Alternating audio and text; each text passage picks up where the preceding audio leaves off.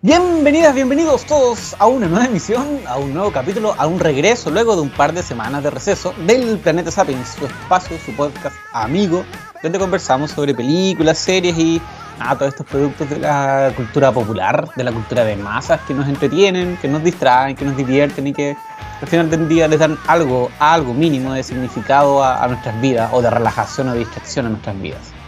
Les saluda Camilo Lene Bajo Bravo desde una más primaveral ciudad de Valdivia, diría yo, a pesar de que no es así oficialmente, ya hay más sol, los días están más bonitos, mientras el fin de semana sobrevivimos a un temporal de aquellos como hace rato no se escuchaban, como hace rato no se tenían.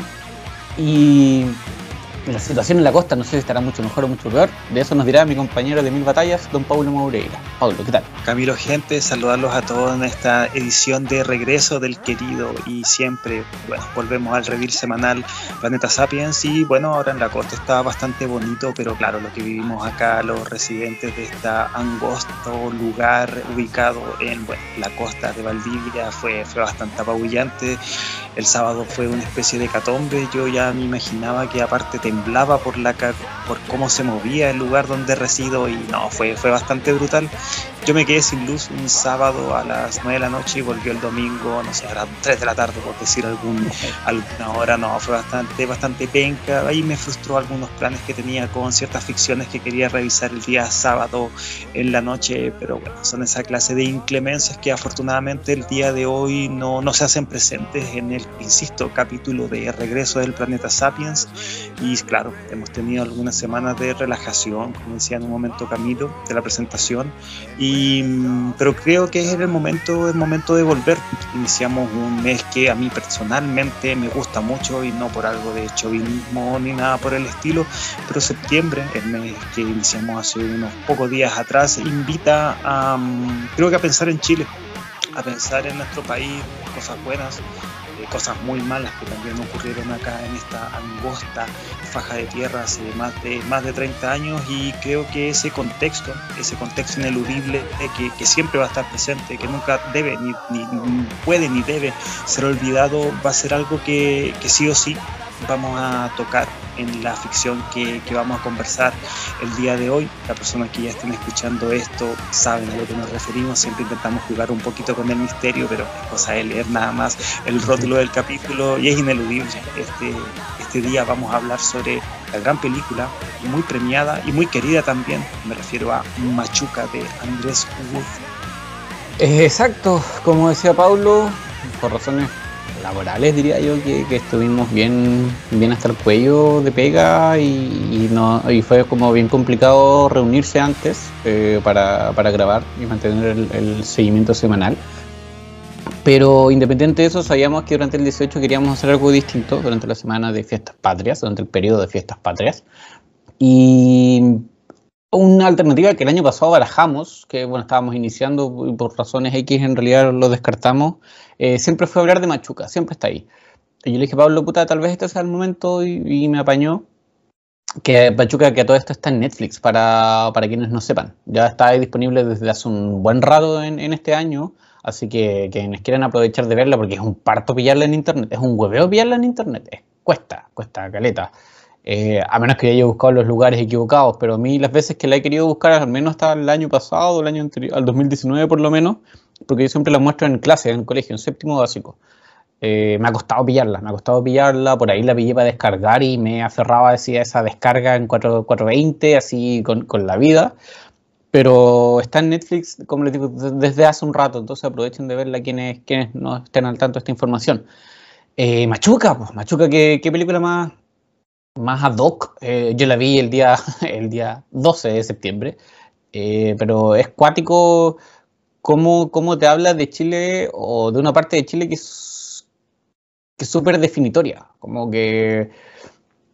está súper presente eh, y nos vamos a meter ahí en la conversación, pero, pero que, es una película yo creo que, que marca mucho y que, que, no pasa no pasa colada, no pasa largo. Machuca es de Andrew Wood, es una de sus obras, óperas primas probablemente tiene otras muy, muy buenas, algunas de las que hemos conversado acá en, el Planeta Sapiens. pero Machuca es Machuca, pues es un símbolo, es el nombre que suena incluso el que no lo ha visto, es la imagen del niño andando en bicicleta y el otro niño sentado en, las espaldas, como de, de o sea, de pie en las espaldas de la bici. Em, es la Lynn Kuppenheim haciendo un papelazo de una vieja facha culiada, pero que le sale espectacular, eh, sin ser ella una vieja facha culiada, sino que todo lo contrario, pero el papel le sale a la perfección. Em, es todo eso, ¿cachai? Yo pregunté durante el fin de semana en, Instagram, en el en el de Planeta Sapiens, eh, sobre opiniones, como sobre Machuca, comentarios, ideas. Y voy a leer solo algunos a la pasada que yo creo que dan un muy buen pie para, entender lo que, lo que les converso. Eh, por ejemplo, Sir Carlos Vera en mi Instagram decía bastante bien hecha en todo sentido. Fácilmente sería la mejor película chilena de la historia. Eh, y otra persona más, Mati Carvajal, me dice formato demasiado chilearte, súper loco, depresivo, pero bueno al fin y al cabo. Eh, y un estudiante, Martín Farfán, me dice que aparece Limba y eso le suma 10 puntos más a esa película porque él estudia en Limba. Pero quedándome solo con los primeros dos comentarios, vemos una tendencia súper así aleatoria porque son dos personas que no se conocen o que hasta donde yo sé no se conocen. Eh, Carlos Vera y Mati,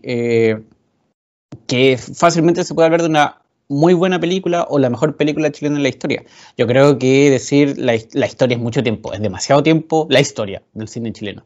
Pero de que es una muy buena película y que está súper arriba, eh, lo es. Y creo que esa es una sensación bastante, bastante general en el imaginario colectivo chilensis. Y es que si es que no, nos abocamos a, los números, a los crueles y fríos números, siempre machuca en, páginas importantes de, cine, me refiero a IMDB, no sé si lo estoy pronunciando bien, pero bueno, IMDB, eh, Film Affinity y, otras tantas, eh, machuca siempre está alto. Eh, me recuerda esta clásica muy presente infografía de Facebook donde te muestran el mapa de América, América del Sur y te van diciendo cuál es la película mejor, mejor puntuada en, cada, en cada país y siempre o muchas veces en Chile sale este apellido tan rimbombante y que, mm, y que es una especie de sello. Creo que es como mm, hablar de Machuca en Chile es hablar de una película que está, como dijeron los comentarios, muy bien hecha. Y no solamente el hecho de que esté muy bien hecha, sino que al hablar de algo tan tan cruento como fue el, golpe de Estado y, y, cómo, este, cómo este evento coyuntural termina no solamente trastocando la vida de, dos infantes, de dos niños, sino que a una, a una sociedad entera. Y es que Machuca claro, es la historia de estos dos niños venidos desde mundos absolutamente distantes y aún así eh, una, genuina amistad crece. Eh, pero más allá de eso, que claro, visto desde ese punto es una historia bastante naif, Em, el contexto en el que está circunscrita la película la, eleva, porque la vuelve un relato histórico y también un relato, un relato superhumano. Y creo que eso es lo que, lo que termina permeando, porque es hasta un poco cliché hablar que en Chile siempre, siempre han habido películas que tratan de una u otra manera el golpe de Estado, Em, y Machuca, si bien es una película que habla sobre, sobre este evento, creo que, toca las teclas para, para, considerarlo también un drama a, escala, a escala humana.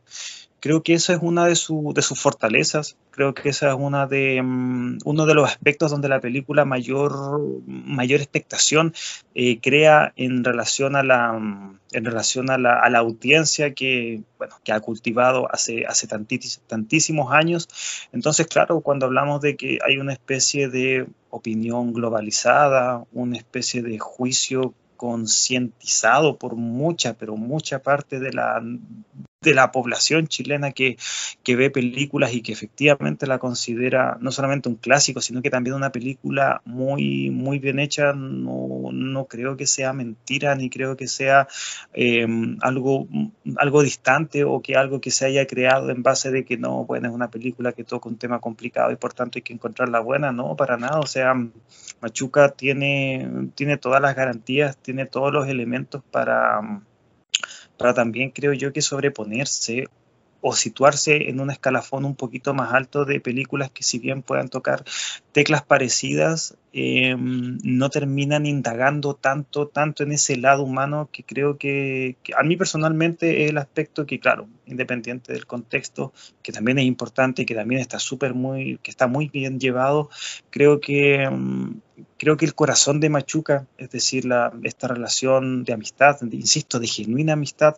entre, entre dos niños es un aspecto que la hace también un producto, porque esto también es una película hecha para vender, independiente de todo la, aspiración intelectual, la aspiración, aspiración artística que pueda tener en una película que está hecha en base a un producto, pero este tiene un corazón, un corazón gigante y verla de nuevo, porque yo no la veía, ¿verdad? No la veía, la verdad, hace bastante, bastante tiempo me, me generó aquello. Creo que de hecho la encontré mucho mejor de, de, la vez anterior que, que, la había visionado algunos años ¿Cuándo, ¿Cuándo fue la primera vez que la viste? ¿Cómo? No sé el contexto, porque igual es del 2004, no, creo que no lo comenté, pero 2004 estamos hablando hace más de 15 años atrás, ¿cachai? Otro Chile, pero también otras personas, nosotros, niños, adolescentes. Bueno, yo el 2004 tenía 13 años, la tiernísima edad de 13 años, una persona un poquito más, un poquito menos cínica, por qué no decirlo, un niño tal vez con unos ojos un poquito más esperanzados en el porvenir, por decirlo de alguna manera, pero faltaba una paleta, como esa es la imagen de Paulo. Claro, claro, un niño, un niño un poco más inocente. No, pero a los 13 años, claro. Yo, yo pienso que yo la vi el, mismo año de, su estreno y creo que el contexto en el cual fue, fue ese primer visionado debe haber sido en el colegio. En ese tiempo todavía estaba en el Colegio Salesiano de Valdivia, por tanto no, y bueno, que también el colegio no impulsaba también esa, esa visión crítica, sobre todo con productos audiovisuales, por tanto creo que en la clase de historia o lenguaje debimos haber eh, visto como, como grupo curso eh, el film, y claro, probablemente los ojos con los cuales uno lo ve a los 13 años son claro, pueden haber sido críticos, pero es diferente a verla, no sé, yo creo que el segundo visionado habrá sido el año 2010, 2011, no me acuerdo cuántos años se cumplían del golpe específicamente, con los números sigo siendo pésimo, em, pero fue un año donde Chilevisión, Chilevisión le dio mucho énfasis a las fechas de, septiembre. Recuerdo que fue el año cuando se estrenó eh, la serie Ecos del Desierto, Las Imágenes Prohibidas, este, em, eh, esta miniserie en formato, en formato documental presentada por, por Benjamín Vicuña, donde se mostraban imágenes inéditas sobre, sobre el golpe de Estado y lo, posteriormente los años de, de la, junta, de la Junta Militar. Y probablemente ese fue, ese fue mi segundo visionado y claro, ahí uno también le, o creo yo que le tomé otro, otro peso al film que, que había visto hace, hace años atrás, em, pero creo que siempre mi, mi valoración fue, fue positiva y, también fue positiva la, la, vez que la, mm, la vez que la vi ahora para, para esta conversación. Y si bien claro hay, hay algunos, algunas cosas que, que no me terminan, no sé si decir que no me terminan de gustar, pero hay ciertos elementos que los considero muy, muy, muy televisivos que, que creo que terminan aminorando ese, el, formato, el formato cinematográfico Em, no le pongo tampoco muchas pegas a la película, o sea, no, no, la ataco más allá de, ciertas carencias que creo yo que tienen que ver más con el, con el estado del cine chileno que, em, que, decir que son errores, que errores como tal. Pero volviendo a esa, ese primer visionado de haber sido en el colegio, y, y, yo creo que realmente a mí me gustó la película. Es que creo que eso es lo que tiene que, que toca el tema de la dictadura, pero esta historia, mm, esta historia de niños. Sobre la dictadura. sí, pero que tiene un sustrato de, de contar la historia de, aparte de, desde, la, desde la perspectiva o desde la visión de, de, los niños, insisto, te la hace un film tan disfrutable y, sobre todo entrañable, sobre todo entrañable si em, probablemente no sé si la carrera de, del niño Ariel Mateluna haya sido muy, muy exitosa después de Machuca, pero de una u otra manera el rostro de este cabro siempre va a ser eh, ese niño ese niño pobre, ese niño venido de, un campamento de, aquellos años, de los años de, UP, em, y es también, creo yo, que un símbolo súper super fuerte y, súper visible, además de, la cinematografía chilena, y que si bien, claro, son, son pocos los títulos que uno puede decir, no, el cine chileno tiene grandes películas, probablemente las haya, y una de ellas es Machuca, y, creo yo que es, un, es una especie de iconografía de una u otra manera. Sí, em, Yo la primera vez que la vi fue también probablemente en un colegio, yo estudié en el Salesiano, igual que Paulo, eh, perdón, con años de diferencia.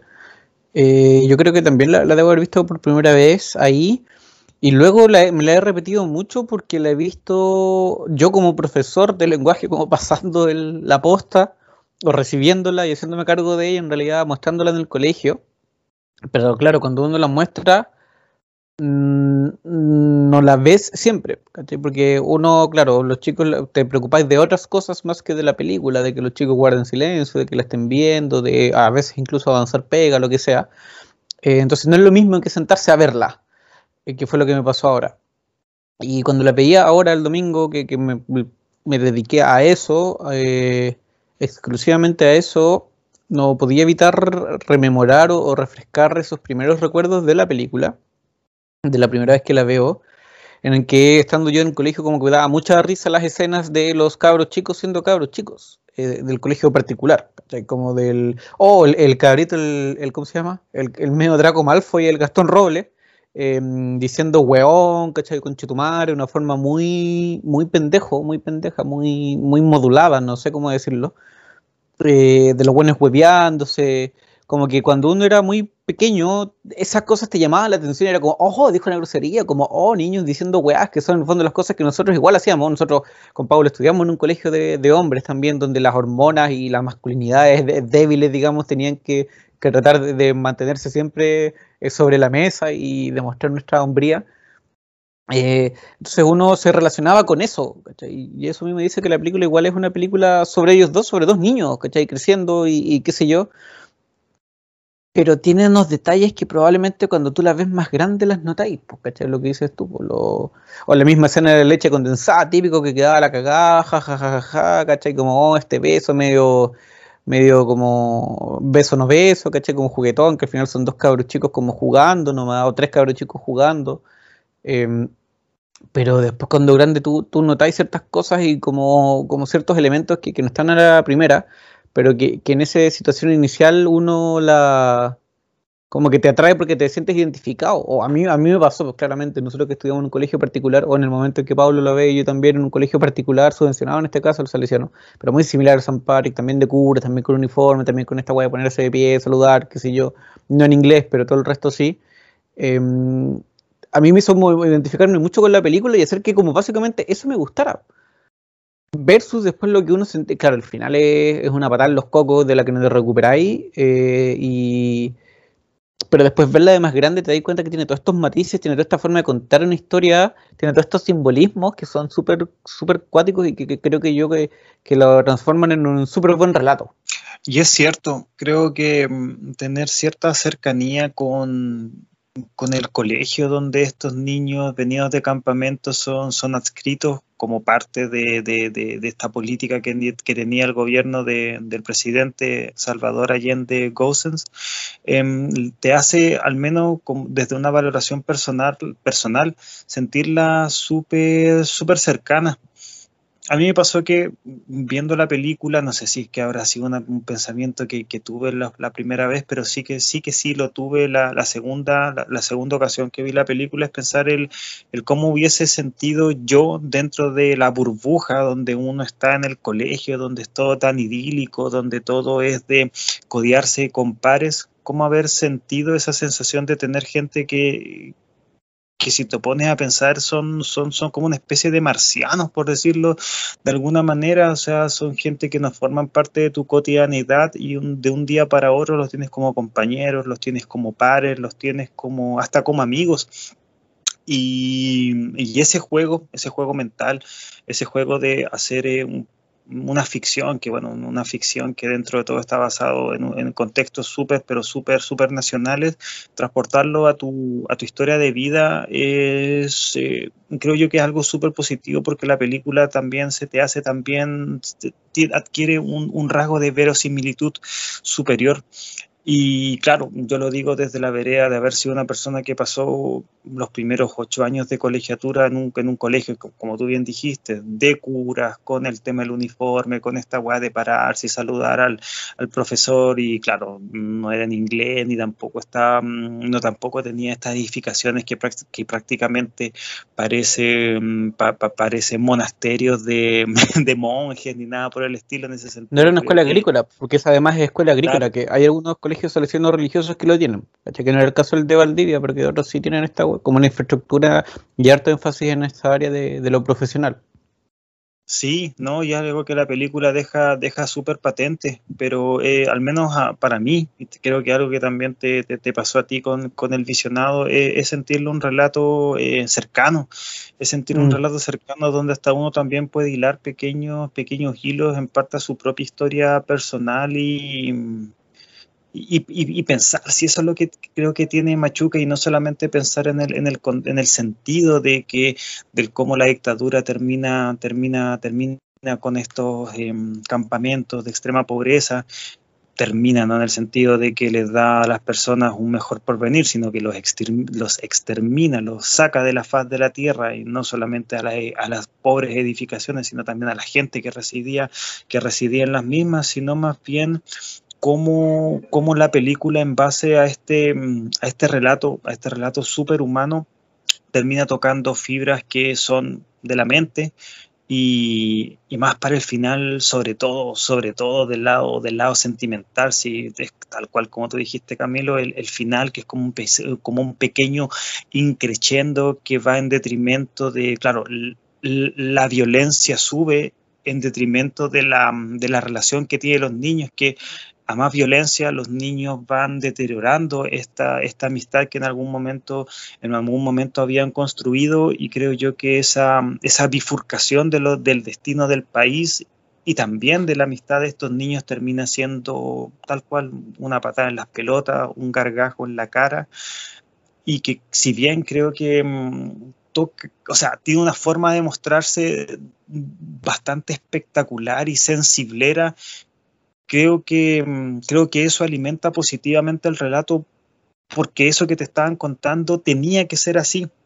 tenía que ser así, tenía que ser fuerte, tenía que tocar temas eh, tanto sensibles a nivel de los personajes como también para el destino, el destino que, que, que, pasó Chile durante, durante aquello, durante, durante, aquel, específicamente esa mañana cuando se da el, golpe de Estado el 11 de septiembre. Y, y, creo que la película salda positivamente, positivamente ese saldo de ser algo que toca, una, toca un evento nacional sabido por todas las personas que han nacido en este país y que, mm, y que el relato que se te, está, que se te estaba contando hasta, hasta ese momento también siga de forma orgánica los eventos coyunturales que en ese momento se, estaba, se estaban suscitando y, y, no era, y, no era, y no era fácil la verdad que la película avanzara al mismo, al mismo tiempo, al mismo, en los mismos pasos que, que, el, que, el, que, el, país estaba también alcanzando, alcanzando en ese punto. Pienso yo que de hecho, si la película no hubiese manejado bien el tema de la relación de los niños, en este caso, hasta ese pequeño triángulo amoroso que se forma durante cierta parte de la película, iba a quedar cojo de una o de otra. O bien iba a ser, iba a estar bien contada la historia de los niños, pero iba a quedar un poco, un poco deslavada la, la, historia del país o viceversa, o viceversa, iba a estar muy bien detallado el contexto del país, mientras que la historia de los personajes iba a quedar, insisto, podía quedar un poco coja, pero por el contrario, eh, y yo creo, perdón, que es, el relato se sostiene. que uno de, los grandes valores de la película es eso, que Andrés Wood es capaz de contarte una historia que, pasa por distintos momentos. Eso yo, eso fue una de las cosas que más pude apreciar ahora, insisto, viéndola, sentándome a verla por completo, de principio a fin de una, em, de que hay momentos que son súper divertidos, hay momentos que son súper tensos, hay momentos, como lo que te decía, las escenas de los cabros chicos en el colegio, de que el buen de Afro vaya y se mete en la mitad de la pelea y se le pega un combo en la cabeza al al pendejo malcriado, al, al el Gastón Robles, y, al tiro, ¿cachai? ¿Cuál es su rollo? Claro, tú te ríes y todo, pero, pero es un momento que te habla de, la sociedad, ¿cachai? Que, que, el grupo de los cuicos un poco tengan problemas eh, de mierda, ¿cachai? Problemas súper banales, como, oh, visto que le pide el sándwich a Gonzalo, ¿cachai? Eh, versus el otro que no tiene ni qué comer, o guanes como demostrando, como siendo bien animales, bien primitivos para sus cosas, pero en el sentido de, demostrar quién es mejor, versus los otros que son bien primitivos animales, pero desde la defensa ante la adversidad. Eh, pero que se te lo cuenta con situaciones graciosas de los dos cabros curándose, ¿cachai? En el carrete de la hermana, em, o o, no sé, ¿cachai? Hay momentos, siento que la película es súper súper buena para, para, deambular en eso, para que no sea tan densa en todo momento,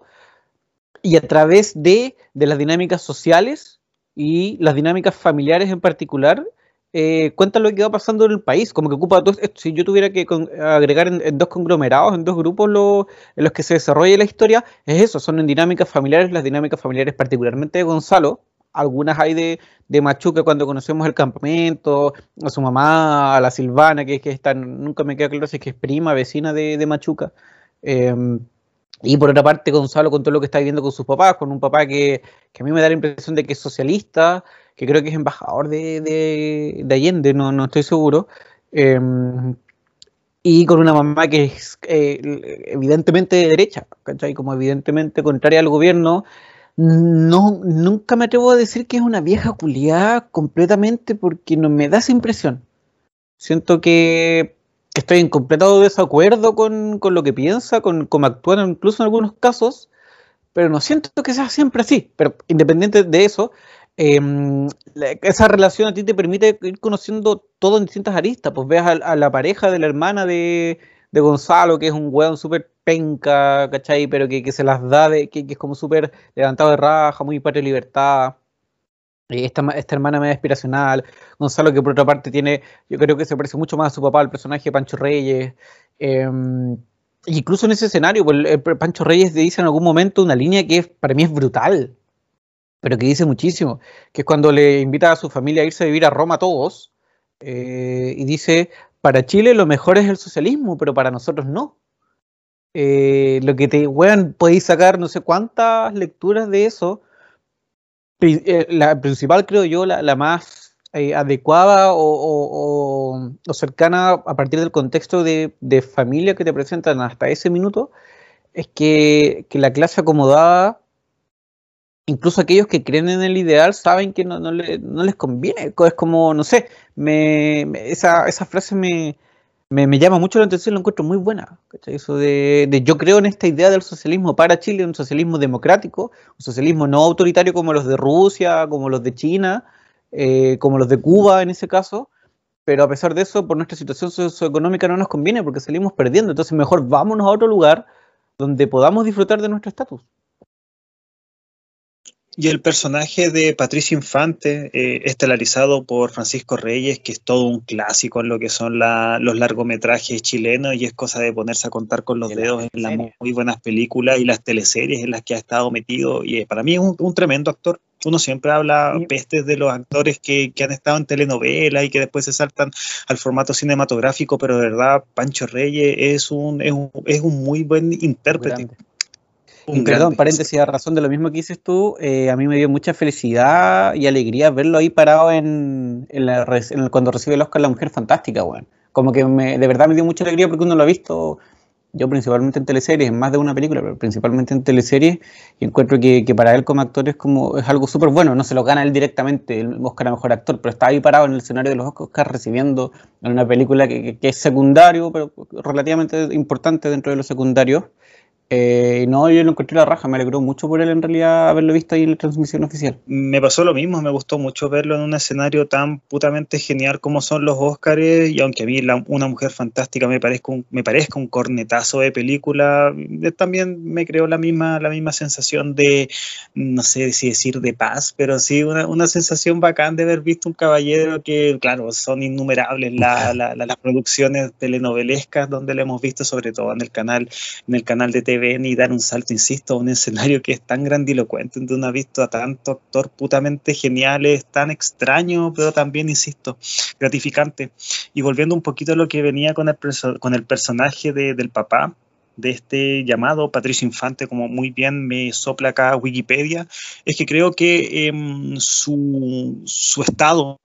creo que su presencia grafica de manera perfecta las, las, contradicciones que tenían esta clase media privilegiada, esta clase media que independiente de tener toda la mentalidad de querer apoyar un gobierno popular, un gobierno de socialismo ah, con vino tinto y empanada, como decía el Chicho,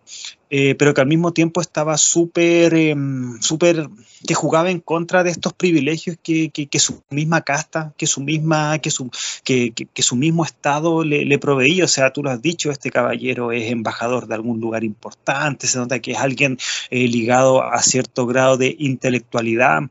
y de hecho en la primera escena que tiene lo vemos en su lugar de privilegio, una casa que es preciosa, una familia súper idílica, eh, vemos que tiene un televisor en el living, con lo cual podemos saber que para lo que es los tiempos en el que está ambientada la película, eh, tiene una posición, insisto, de mucho, de mucho privilegio. Y cuando es la nana, un personaje que evidentemente no, no está al mismo estatus económico que él, empieza a, mm, empieza a contar las cosas que trajeron, él empieza a decir así como, ah, pero estamos acaparando más en el, en el contexto de desabastecimiento que había sido impulsado por el bueno, por los partidos contrarios al gobierno, al gobierno de, la Unidad Popular, confabulados también. Medio centro derecha igual. Sí, no, y confabulado también con los nefastos carabineros también. A, cagar, sí, ese, ese, es el tema. Eh, ese, es, esas son las contradicciones, insisto. O sea, el personaje independiente de que, claro, diga que no quiere acapararse de los medios, o sea, no quiere acapararse de la producción, no quiere acaparar los productos, Dentro de la película vemos que, exactamente, o sea, él forma parte de estas personas que hacían uso del mercado negro, hacían uso del desabastecimiento, que nunca hubo desabastecimiento, lo que no quería, eh, lo que hacía el desabastecimiento es que no estaban los productos para que el pueblo, el pueblo pudiese consumir los mismos. Entonces, claro, o sea, es esta persona que tiene un amparaje ideológico eh, súper cercano a estas ideas tan de izquierda, a estas ideas tan idílicas, a estas ideas que están tan cercanas, insisto, a este socialismo, pero cuando tiene que llevar todo esto al, a la práctica, la práctica. cuando tiene cuando tiene que tener una buena praxis, es decir, esta dialéctica entre lo que se piensa y lo que se hace, vemos que al final termina cayendo en, todo lo contrario. ¿sí? Y me gusta el personaje porque creo que el, momento es complejo, ¿sí? uno tampoco puede pensar tanto en, estos, en, en, estas situaciones como en blanco y negro, y, igual entiendo que, claro, sea también un poquito más simplista tomar esta clase de posiciones, pero si es que nosotros lo abordamos, claro, uno no puede decir que el personaje sea con ideas nefastas o que sea un personaje, por ejemplo, ligado a lo que nosotros podemos entender en la película como los antagonistas, o sea, es una persona que tiene una familia que está también eh, en, un, en un contexto determinado y este contexto lo hacía actuar de cierta manera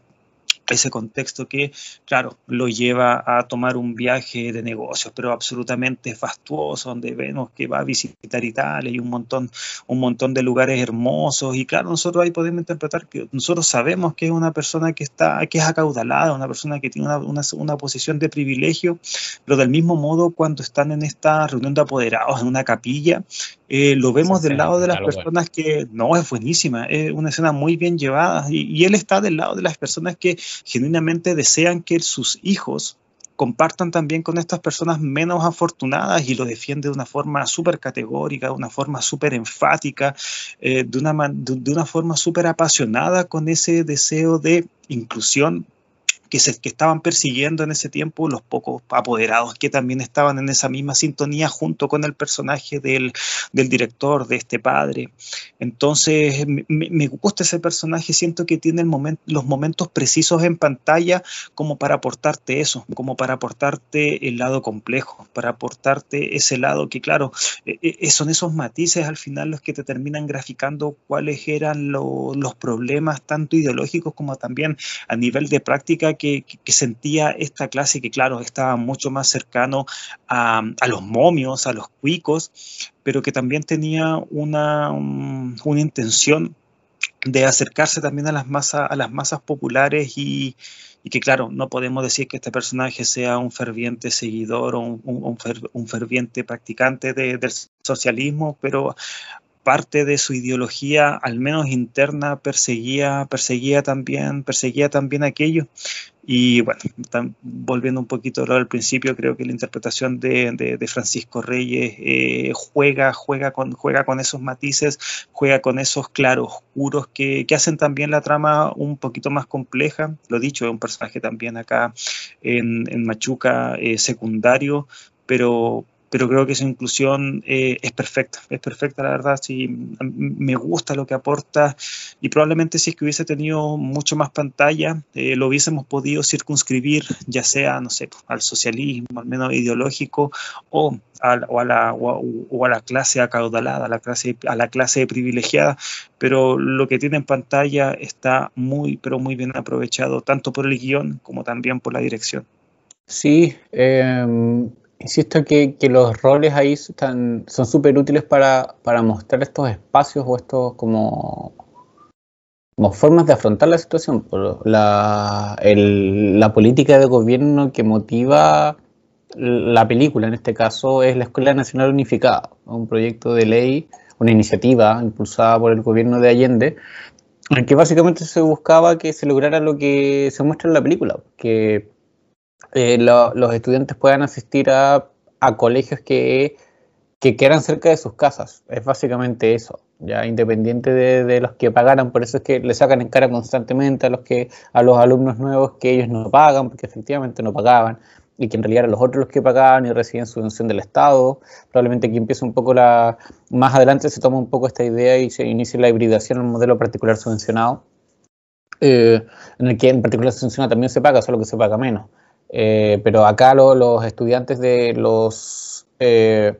de los otros proyectos tratan de, hacerlo, pero finalmente no tuvo mucha, tampoco tuvo mucho apoyo, etcétera. Todo esto fue bien, bastante beta, fue bastante como intento de,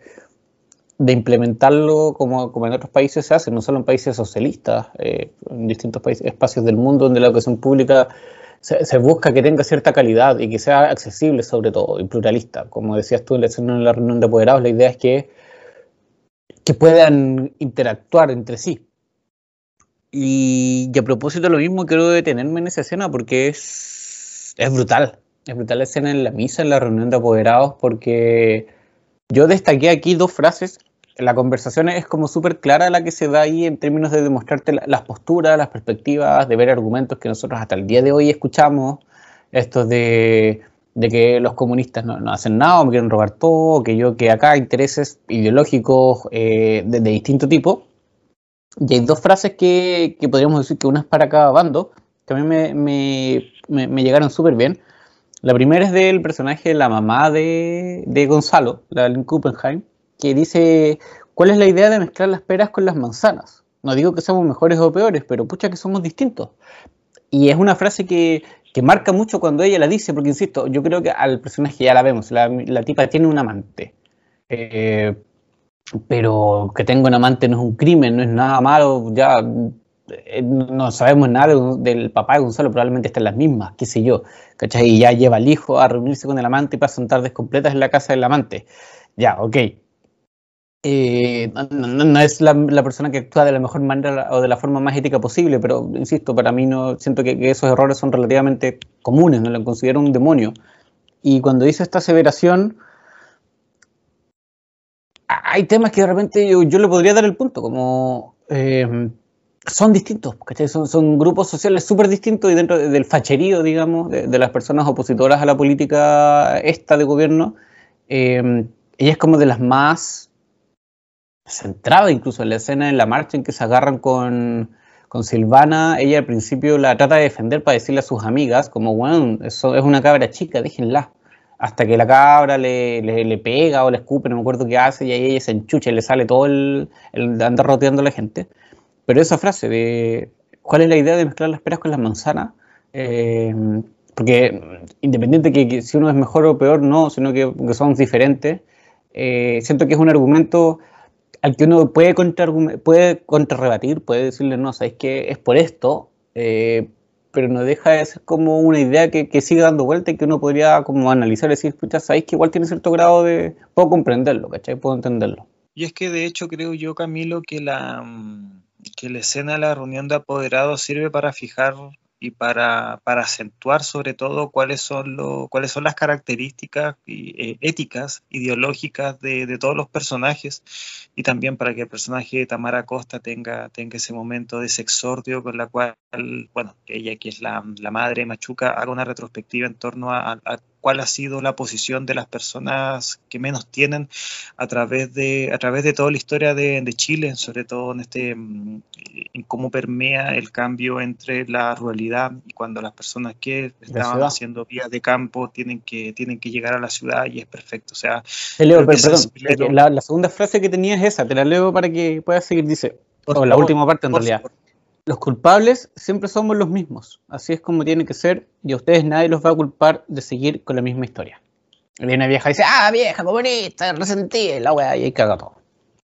Y el vieja resentida es de esos años, es del 73, pero también es, un, es una frase que, resuena hasta, los días de hoy. Por eso creo que, que creo que Machuca, independiente del tiempo que ha pasado,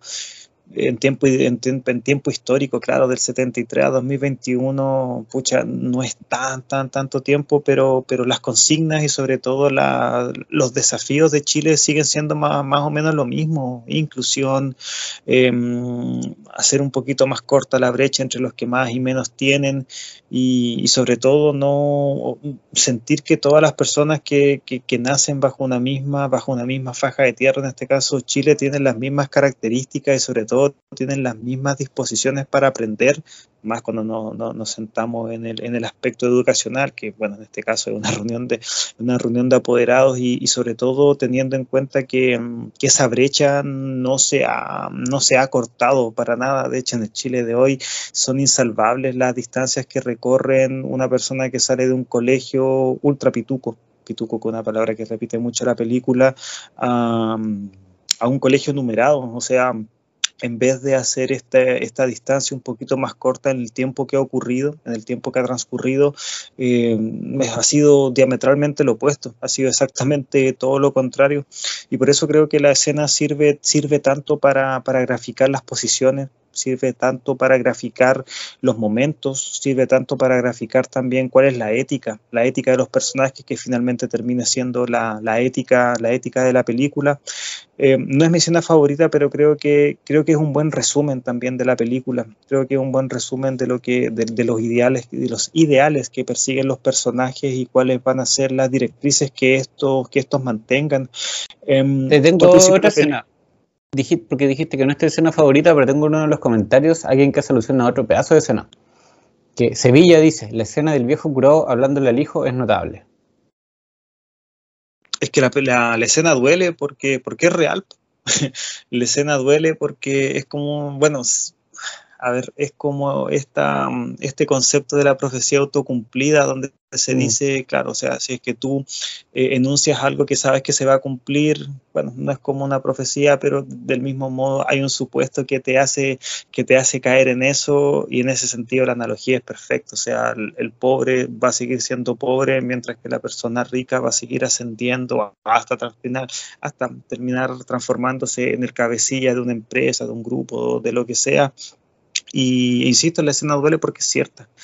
Eh, es un buen fragmento, es un fragmento que también en algún momento se viralizó mucho cuando el actor de, que estelarizó, estelarizó a, a, Machuca, Ariel Mateluna, eh, tuvo algún tipo de problema eh, a nivel eh, a nivel como judicial, no recuerdo específicamente. Fue detenido por tener plantas de marihuana una cosa menor. El tema es que esa escena se, esa escena se, se, se masificó, no sé si es yo creo que ocurrió en la época pre-meme, pero era algo que constantemente bombardeaba en ese tiempo las, eh, Justamente las redes sociales. El, el, actor de Gonzalo es médico hoy en día. Ah, entonces, justamente ahí estaban la, las piezas del rompecabezas que, que, me faltaban. Y sí, eh, es, una, es una muy buena, es una muy buena, muy buena escena. Sabes que a mí eh, hay una escena que tal vez no grafica o no, o no sintetiza la idea total de la película, pero, pero que me gusta mucho, que es cuando este cabro chico, al que tú bien supiste graficar como Draco Malfoy, eh, captura a Machuca para que el personaje de Gonzalo le pegue. Y en vez de eso, Gonzalo, al ser un niño que, que, no tiene esa maldad implícita que los niños siempre tienen tanto, o sea, los niños eh, por lo general son crueles. Eh, es algo que creo que está como incrustado en el ADN de los cabros chicos independientes de, independientes de, de, de la raigambre donde vengan los cabros chicos son pesados, son crueles, pero, pero bueno, en esta escena en particular es cuando Gonzalo, en vez de, en vez de masacrar a Machuca, que lo tienen agarrado, que lo tienen bastante eh, maniatado, él se enfrenta a las personas que lo tienen así y cuando está escapando le tiran un piedrazo. El grupo de Draco Malfoy le tira un piedrazo a, a Gonzalo y en vez de solazarse en el hecho de que, oh, le di un piedrazo al niño, ambos, ambos, ambos aspectos, tanto Ambos eh, bandos, las personas, que- ambos bandos, tanto el de los niños ricachones como el de Machuca van a auxiliarlo. Y es una escena que en la parte final está grabada con, a mí al menos me, me deja una sensación súper como linda, independiente de que, claro, estos cabros chicos igual son pesados, son, son una mierda, son, son, son, son, em, tienen esta brecha, esta, esta, esta, esta brecha económica súper presente para, para establecer lazos, pero cuando una, una jugarreta, porque al final si cabros chicos pelean no termina, no, no es más que eso, es como un, un arranque de cabros chicos de mierda, hueonao, eh, pero cuando esto genera un golpe, cuando esto genera un perjuicio real, son ambos, los ambos los bandos los que se acercan para, para auxiliar. Y creo que eso a mí me termina de, me termina de ayudar la idea de la película de que independiente que hayan acá bandos contrarios en el aspecto de los niños, en la película nunca se trata de eso. La película va un poquito más allá porque hubiese sido súper caricaturesco hacer que el, el problema de Gonzalo haya sido de que no tiene problemas para sociabilizar y Machuca es como ese escape por exotizar a la pobreza, pero no, es todo lo contrario. Es todo lo contrario porque Gonzalo es un niño que tiene problemas para sociabilizar, incluso cuando encuentra una, una amistad genuina. Es un, es un, niño que de, por sí no tiene esas habilidades blandas como para generar lazos y que, bueno, en este caso lo, los genera con un niño que viene de, de, una situación eh, socioeconómica brutalmente distante, distante a la suya. Y, a mí me gusta que, que, esa escena sea tan explícita en eso porque creo que, eh, creo que te muestra que de haber transformado a este grupo de niños ricachones, de estos niños que, pronuncian también los insultos, como tú dijiste en algún momento, hubiese sido, hubiese sido caer en un, no sé, en un hoyo argumental súper vacío, hasta medio obvio, bastante poco interesante, sinceramente, y, por el contrario la película se la juega y hace de este, de este relato de amistad o de esa en cierto punto algo, algo mucho más complejo, algo de mucho más matices, porque en el final vemos que la relación entre Machuca y, y, Gonzalo Infante está absolutamente quebrada, o sea, fueron amigos, la pasaron bien, pero cuando las distancias fueron insalvables, nunca, nunca salieron de ese hoyo. Entonces creo que, creo que es una decisión correcta, es una decisión correcta y que la misma película se encarga en demostrarte que haber haber tomado un rumbo un poquito más obvio, un poquito hasta más cinematográficamente eh, simple, eh, se hubiese transformado en un total error y, y, que creo yo que hubiese repercutido negativamente, negativamente en la valoración y sobre todo en el alcance, en el alcance de historia, en el alcance de drama, en el alcance, en el alcance sobre todo de repercusión que tuvo la película. Sí, eh, son, todos esos momentos generan, no sé, lo que tú ahondaste, pero yo quiero,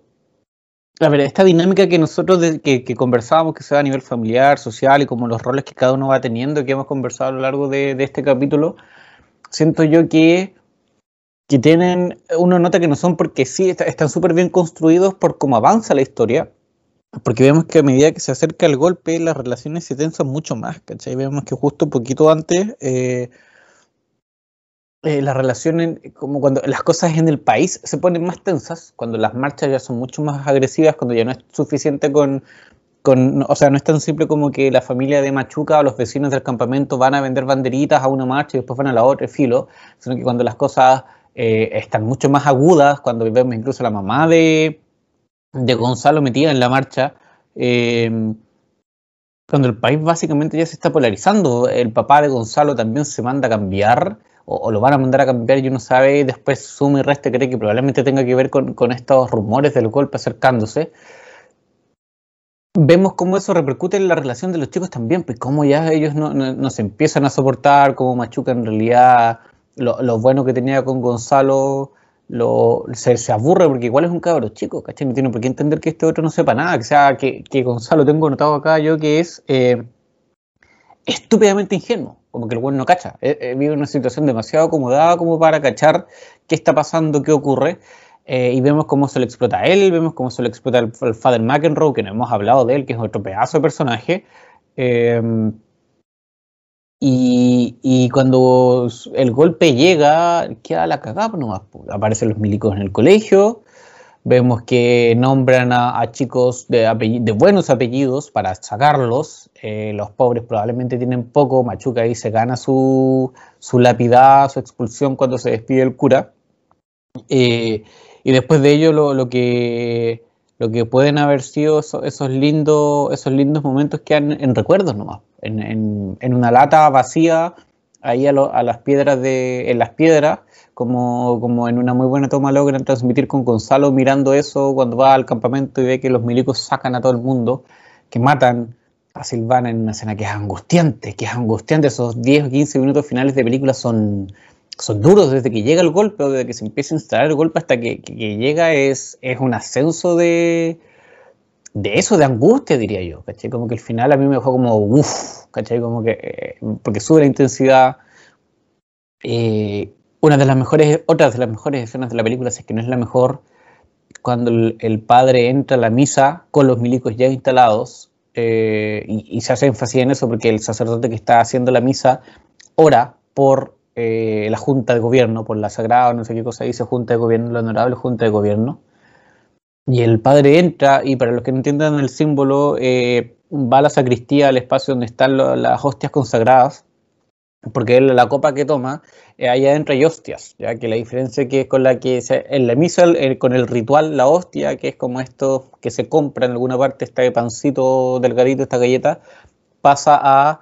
a, ser considerada sagrada porque a través del rito que se realiza se considera que es el cuerpo de Cristo, empieza a considerarse como tal. Y por lo tanto se le cuida y cuando la gente entra y dice como no, ah, hostias con manjar y la cuestión no son estas hostias consagradas, porque eso tienen otro, otro valor, otro simbolismo. Por eso él va a ese espacio, por eso están guardadas en ese lugar y por eso hay una velita prendida en ese espacio al lado, porque ahí está Cristo, ahí está Dios, ¿cachai? Hay hostias consagradas que supongamos que en una misa X se, se consagran una cantidad tanto, pero hay menos personas que comulgan y las que quedan se guardan ahí, como para no votarlas porque, insisto, son sagrados y qué sé yo. Entonces, por eso el cura va a ese espacio, se come la hostia, se las come todas, eh, apaga la vela y dice, Dios ya no está acá, porque simbólicamente al no estar eh, Cristo consagrado, su cuerpo consagrado, en realidad este ritual es, no sé si inexistente, pero a menos que el cura lo haga de nuevo, qué sé yo, etc. Eh, y dice eso, se retira, mira al milico y se va una escena que es brutal y que es, es pedir que te peguen un balazo en la cabeza. Y Machuque lo remata despidiéndose, poniéndose de pie y despidiéndose de él. Y claro, por cura sabe y Machuca sabe que, el cabrito muy cabro chico será, pero las cacha todas. Pues, tiene clarísimo lo que, está pasando, lo que le va a pasar al cura. Eh, por lo mismo, Machuca yo creo que es agradecido de él. Eh, toda esa escena para mí es a nivel simbólico, a nivel argumental a nivel como de arco, de lo que implica para estos personajes, sobre todo para, Pedro, eh, es brutal, es, genial, es genial para mí.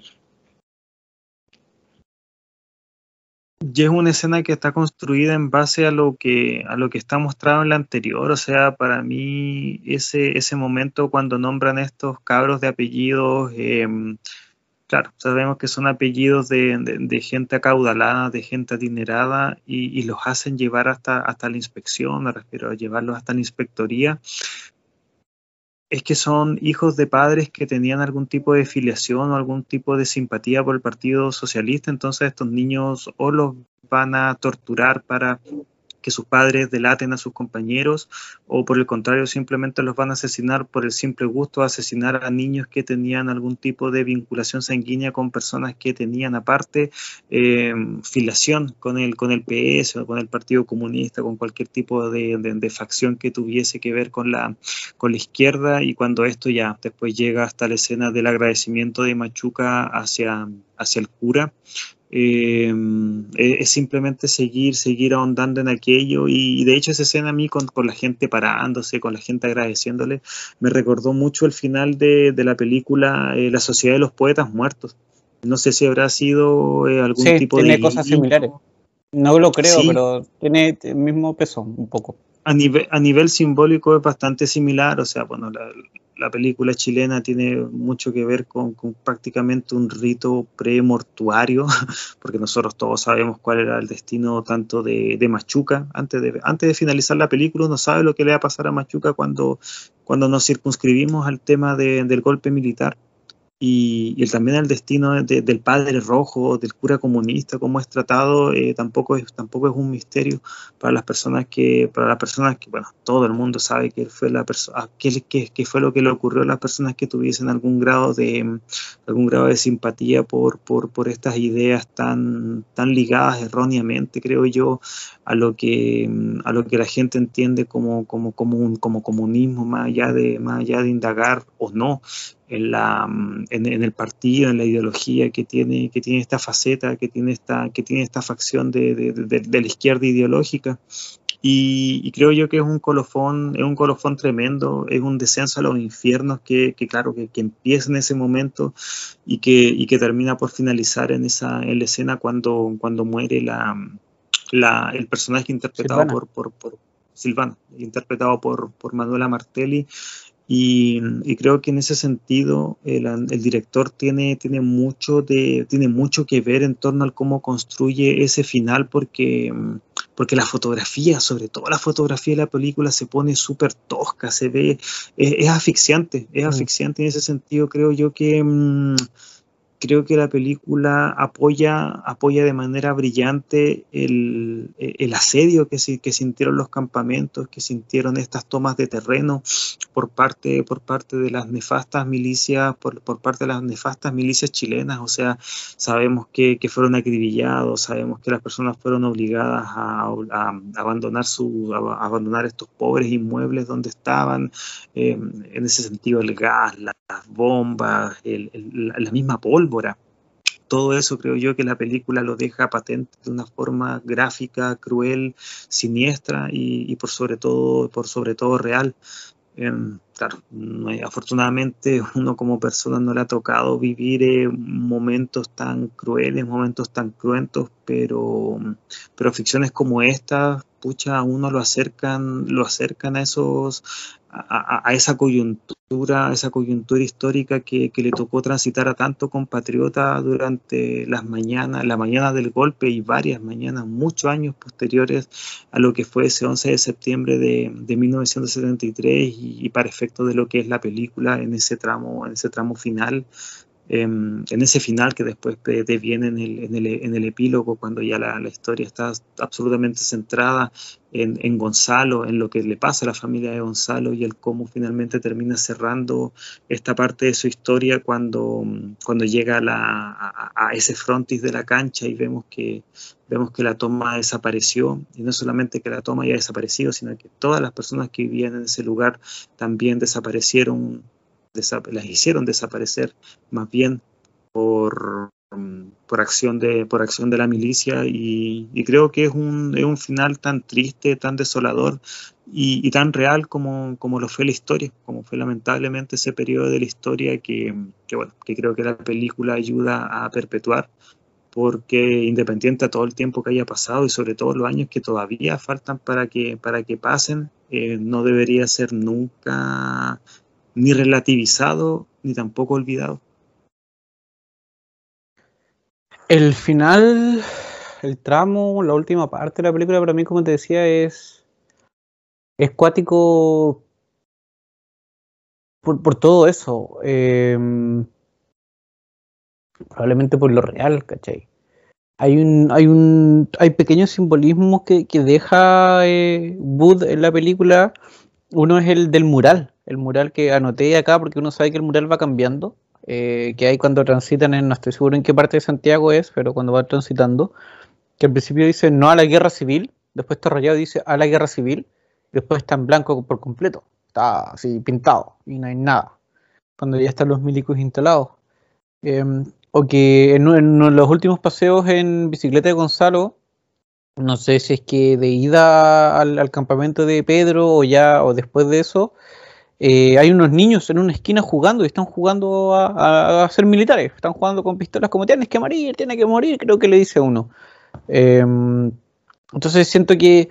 como que esos pequeños detalles eh, que, marcan la diferencia, que bueno, ellos se van a vivir con la pareja de, la, con el amante de la mamá, em, en esta casa que es gigante, la, hermana ya siendo mucho más aseñorada, versus que el papá no quería que, creciera tanto, y aquí ya tiene una pinta como se parece mucho a su mamá, como con la vestimenta, con la forma física en la que se sienta, con el pucho en la mano, qué sé yo. Eh, esos cambios, eh, como que, uff, tú que vas como medio desorientado, igual que Gonzalo, y, y el momento en que, insisto, en que matan a Silvana, en que Gonzalo de forma natural de forma, por primera vez, como actuando instintivamente en, son de su sobrevivencia, le dice al militar como, weón, mírame, mírame, ¿cachai? Como, no puedo vivir acá, no, no, con, Pedro viéndolo, porque el show está ahí al lado, em, y esa mirada de, los dos personajes, ¿cachai? De los dos amigos que eran sinceros y honestamente amigos, ¿cachai? De un Pedro Machuca que a pesar de de haber estado en una situación que podría haber generado resentimiento hacia Gonzalo, siento que nunca lo generó. Nunca, nunca sintió como, oh, tú eres cuico y la weá, sino que, oh, préstame las zapatillas, oh, la weá, la raja, ¿cachai? Como, oh, no pesqué estos weones, da lo mismo cuando el, hermano, o sea, cuando el pololo de la hermana empieza a dar jugo con, los con los nunchacos. Eh, una amistad como genuina, ¿cachai? De Gonzalo prestándole sus cosas porque no estaba ni ahí con, con prestársela, con, o sea, con que las ocupe, no le, no le generaba problemas.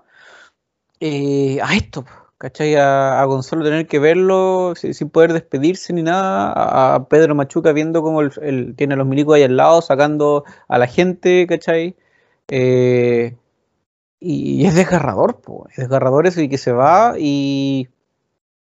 que termine la película como creo que pocos días después con Gonzalo volviendo al campamento y viendo que no hay nada. Como que la vista está plana, está la cancha de fútbol, tierra,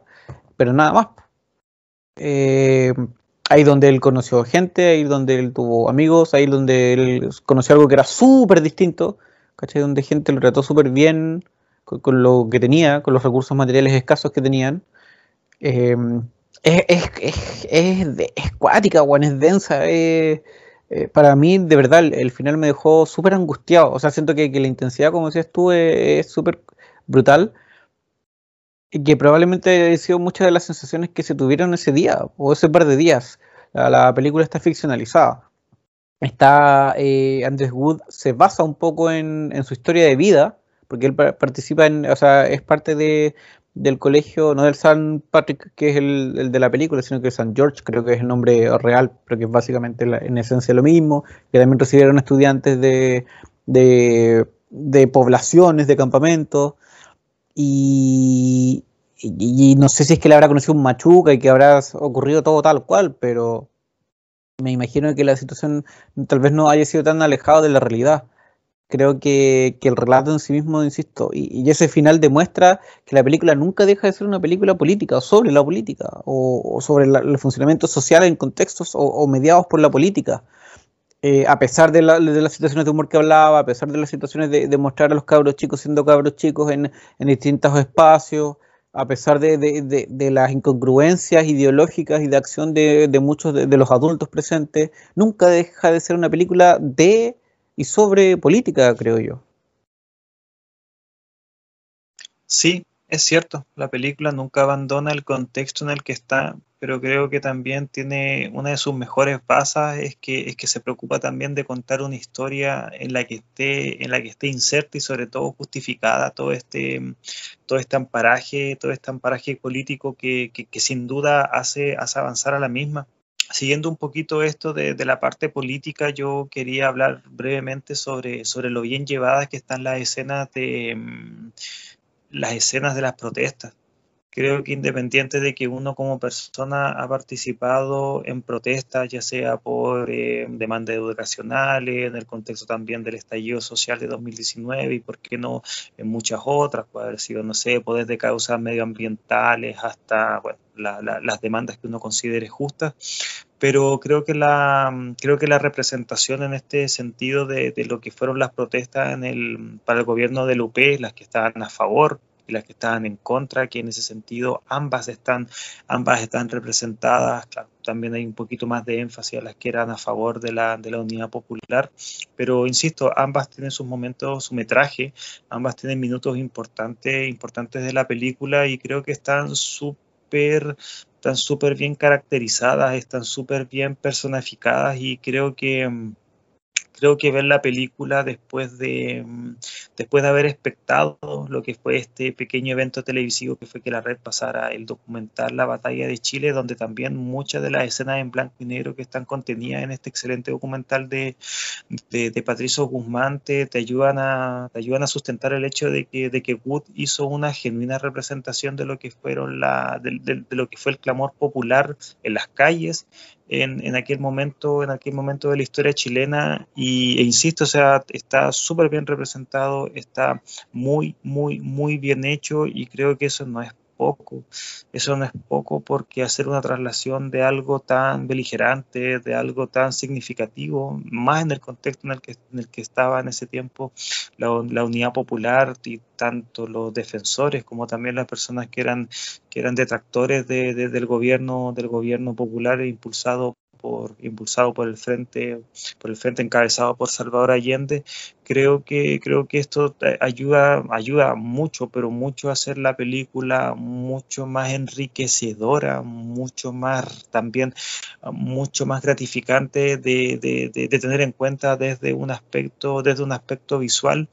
Y si bien, claro, no es que la película tenga 30 minutos de, de escenas de, de, protesta, siento yo que siento yo que lo que sí está eh, visualmente expuesto está, está genuinamente inserto en la película tanto desde un punto de vista de la historia, así también como en el simple hecho de ver algo que uno de una u otra manera sabe que así fue en, en, en la vida real. Sí, es un espacio que, que, es otra de las cosas que uno no entiende cuando es más chico, porque cuando caché mucho de políticas y de partidos, pero que ya de grande, y como dices tú, sobre todo habiendo tenido la experiencia de participar, em, eh, tiene otro tiene otro ribete, pues tiene otra consideración. Pablo, ¿qué, palabras finales, qué cierres, qué ideas te quedan, qué evaluación puedes hacer de lo que es Machuca? Una tremenda película, realmente una película em, que toca, lo dije al principio, toca teclas, súper sensibleras, toca teclas de, contexto histórico y en ambos aspectos que, que, si uno se pone a pensar pueden ser hasta antagónicos, eh, en ambos sale, en ambos sale muy bien parada. A mí me pasó que ahora cuando vi la película para hablar de para hablar en este capítulo se me había olvidado un poquito la historia de la mamá de Machuca, el personaje que está súper bien interpretado por Aline Kuppenheim y el final que lo tenía absolutamente borrado a mi memoria, yo no tenía considerado que al final el personaje se queda con el amante argentino o esta persona que tiene este este acento tan bonaerense, tan, tan, tan, tan marcado, y me puse a pensar en cuál había sido el, el, el futuro el, bueno, el futuro dentro del concepto de la película del padre de Machuca, o sea, una persona que es vociferaba que tenía cercanía con la idea socialista, entonces la mujer siempre tuvo presente de que el hombre en algún momento iba a tener que desaparecer de su vida, dígase, no sé, pues, desde abandonar el país hasta finalmente la muerte, y eso me, me debo, debo, decir que es algo que hasta ahora no, no me queda del todo claro y es tan siniestro como, como bien llevado por parte, por parte de la ficción y que, bueno, para mí alimenta algo que, que es positivo en las películas, que es que independiente de que uno ya la haya visto con algún tipo de margen de tiempo, eh, te siguen aportando, te siguen aportando cosas y, y, al menos para mí eso es algo, eso es algo importante cuando se, trata, cuando se trata de ficciones que uno tiene más o menos estudiadas a nivel mental. Me refiero a que yo sabía que al ver Machuca de nuevo me iba a gustar un poquito más de la vez anterior que la había, que la había visto, em, pero que te siga generando hasta pequeñas, no sé si decir eh, misterios, pero que te siga generando pequeñas intrigas que uno pueda alimentar de una u otra manera, porque la película tampoco es tan, tan, tan específica en ciertos aspectos, es algo positivo Y es algo que a mí me gusta remarcar en esta clase, en esta clase de ficciones. Me gusta remarcar porque significa que independiente de que haya pasado tiempo desde uno u otro visionado, siempre, siempre te deja algo y eso es, eso es un aspecto que a mí Machuca me, me genera, me genera mucho a nivel, de, a nivel de ficción, a nivel de película, que las veces posteriores a las cuales yo la vea después de esta, creo que siempre me va a dejar algo desde el nudo en el, nudo en la garganta en el final hasta estas pequeñas historias que, que, no terminan de tener un cierre tan tan tan redondo pero que alimentan también a la a esta idea tan tan de matices que creo que, que la película mantiene hasta su final. Es una película como dices tú que que a la que siempre puedes encontrarle algo, que, que, siempre puedes darle una nueva interpretación o, una nueva lectura y siento que ese es un estándar o es un indicador de, de calidad. Eh, para mí lo es al menos, para cuando en, cualquier tipo de producción de historia, de narración. Y me choca lo tiene y tiene todo lo que hemos conversado. Yo salgo muy satisfecho de este visionado porque como te digo es un primer visionado que me pego a sentarme a verla uh, con ese interés en mucho tiempo porque, la, como te decía, la veía en el colegio, pero por partes y, y, en otro contexto, y en la tele tal vez me la habré cruzado, pero tampoco es que la repitan tanto, entonces no es como que me sienta a verla, eh, porque uno sabe igual cómo, cómo es, ¿cachai? Entonces no sé si de repente quieres llevarte este rato tan angustiante al, al verla, así que no, no, le das tanto tiempo para pa verla, no sé, todos los meses o todos los años, pero creo que, que me pasan cosas similares a la tuya. No sé si la encuentro nueva lectura, si la encuentro nuevas lecturas, me, puedo, puedo interpretarla y verla de forma más panorámica, que eso no lo había logrado antes. Y, y por eso le, le, le, suma tanto valor al que ya tenía para mí, ¿cachai? Como el hecho de que, de que sea tan hábil en contarte esta historia en distintos espacios, contextos sociales, familiares, de, de escuela, eh, de la calle, y, te, y, a partir de todo eso te va contando lo, lo, que va ocurriendo en el país, cuál es la sensación, no restregándotelo en la cara, en algunos casos, claro, cuando te ponen los periódicos o los clips de la tele y de la radio, sí, pues se nota que, que hay intención política, pero no es siempre. Eh, está por ahí como casi como transición entre una escena y otra. Y, y, deambula y pasa entre el humor, entre las escenas graciosas del Father McEnroe a, a las escenas densas de eh, la, la, mamá de Gonzalo con el amante, eh, como cuando se llevan a los perros, eh, no sé, es como, como que tiene de todo un poco y, logran darle cierto equilibrio para que sea una película muy, insisto, muy disfrutable,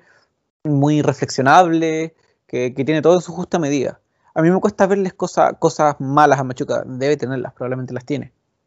Pero la verdad es que siento que todo el resto que hace lo hace tan bien que ya sea en lo emocional o en lo narrativo, que realmente si es que no, no, aparecen a tan simple vista es porque, porque tal vez no valgan tanto la pena como enfocarse y, quedarse metidos en ellos. Um, eso, siento que, que, Machuca es una muy buena película, me alegro que exista, que, que bueno que tenga este, este como esta consideración casi de, de película de culto, de clásico chilena, porque se lo merece, se lo ha ganado, el tiempo pasa sobre ella y no, no empeora ni un, ni un minuto.